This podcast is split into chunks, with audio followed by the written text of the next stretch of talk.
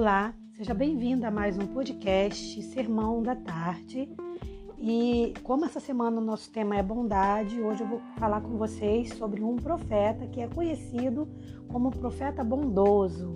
Inclusive, nas nossas escolas, né, na, na área infantil, a gente é, ensina muito isso para criança, né?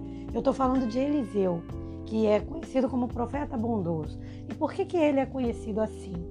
Porque a característica de Eliseu está em prática, na prática de atos de generosidade, de bondade.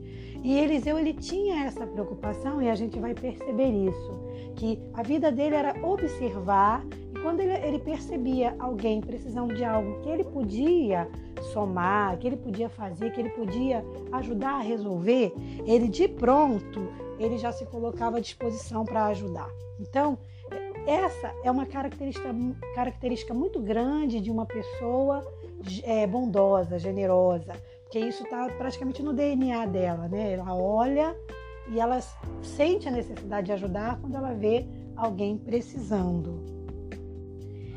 Eliseu, ele começa o seu chamado quando no momento ele estava realmente praticando mais uma das suas ações de generosidade, que é ali cuidando ali dos bois, cuidando dos animais, que era uma coisa que provavelmente ele gostava de fazer.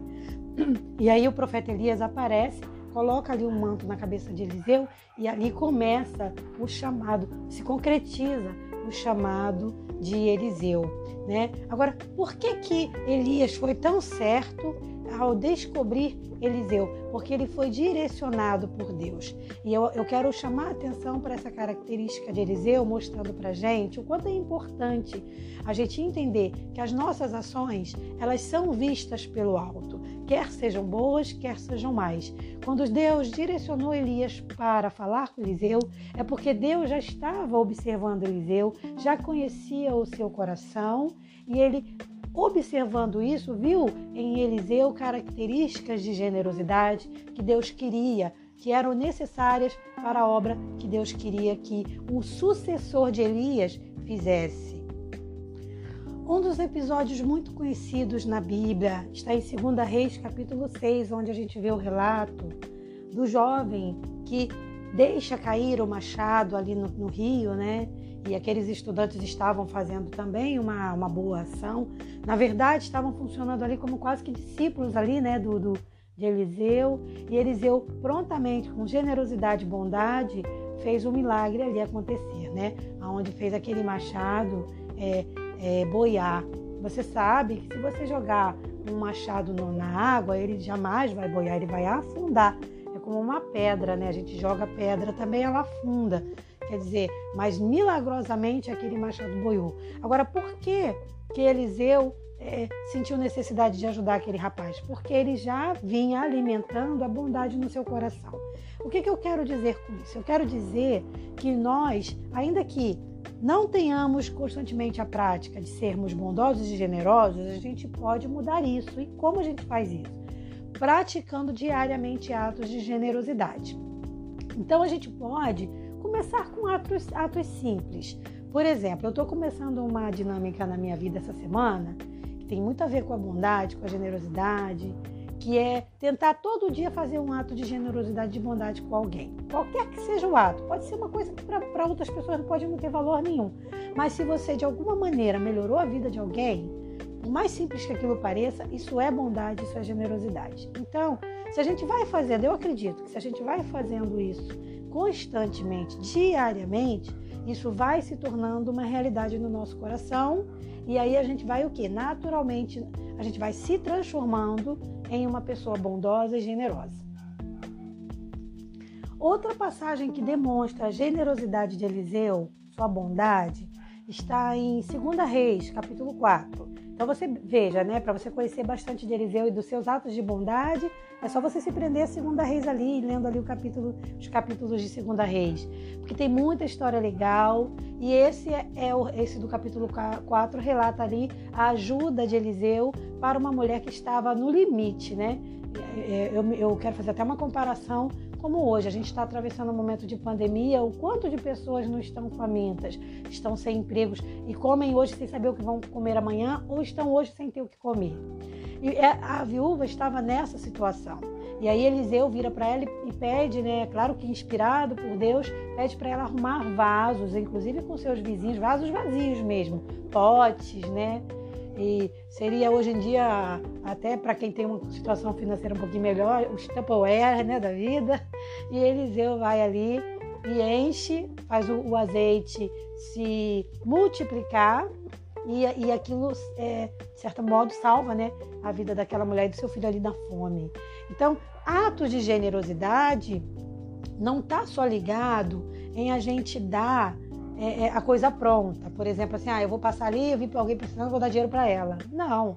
Tá, às vezes também fazer uma parceria. A gente vê, por exemplo, convidar a pessoa para que ela faça alguma coisa que a gente possa ajudá-la. Então, por exemplo, assim, vamos supor, se você não se sente seguro para dar dinheiro ou segura para dar dinheiro a alguém, que mora perto de você, porque você acha que de repente é, é, deveria haver um esforço da pessoa.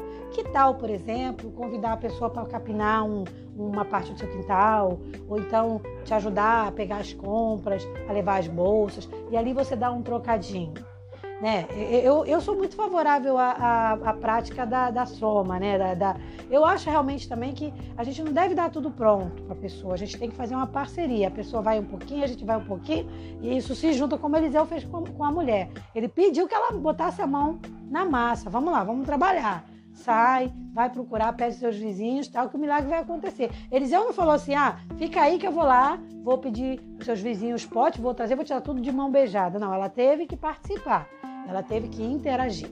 E a bondade tem muito a ver com isso também. Bondade não é só dar coisa pronta. Bondade é também a gente ensinar a pessoa a pescar. Então a gente vai é, dar o peixe quando necessário, mas vamos ensinar a pessoa a pescar.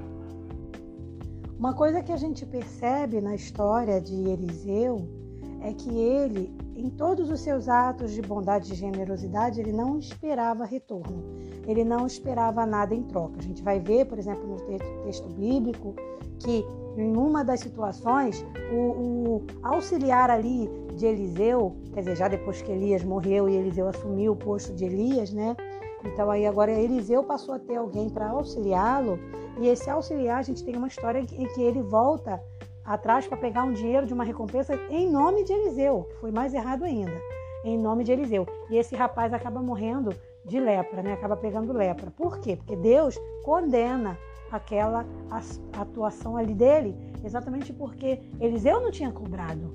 A pessoa tinha oferecido um, um, um retorno, um dinheiro para Eliseu, um, é, coisas, né, bens materiais, e Eliseu não aceitou. Por quê? Porque o, o propósito da bondade verdadeira, da generosidade, está na prática da generosidade em si. Então, é isso para mim é exatamente o que mais vai diferenciar a pessoa verdadeiramente bondosa e generosa daquela que quer louros, daquela que está fazendo aquele ato de generosidade por um outro motivo que não pela generosidade em si. Então, é possível que uma pessoa pratique a bondade e a generosidade sem ser é, é, sem ser realmente uma pessoa boa? É possível. Ah, agora, ela, você vai perceber que não é verdadeiro porque ela vai deixar indícios, seja fazendo cobrança, seja esperando retorno, recompensa.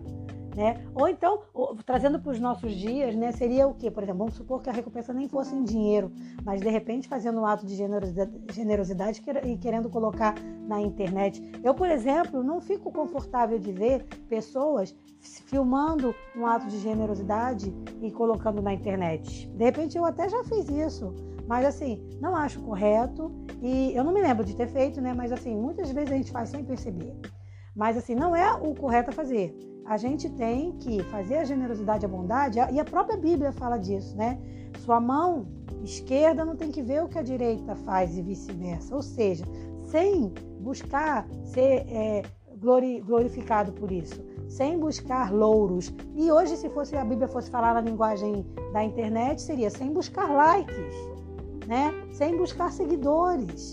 Então, assim, tá no momento em que a gente tem que entender que fazer a generosidade tem que ser uma coisa entre a gente e Deus.